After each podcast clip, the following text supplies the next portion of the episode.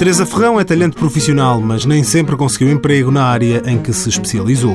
E assim já trabalhou em muitos sítios, como por exemplo um mini mercado que também tinha bar. Nos últimos quatro anos as coisas pioraram e Teresa esteve desempregada, até que, em julho, foi contratada pelos donos da Tasquinha, um restaurante tipicamente alentejano em Elvas. Sou amiga deles há muitos anos e, como estava desempregada, eles precisavam de alguém e então acabei por ficar. Ficou e coloca agora em prática o que já vem de trás, uma paixão antiga.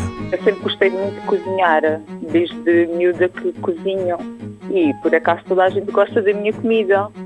E então, olha, aproveitei.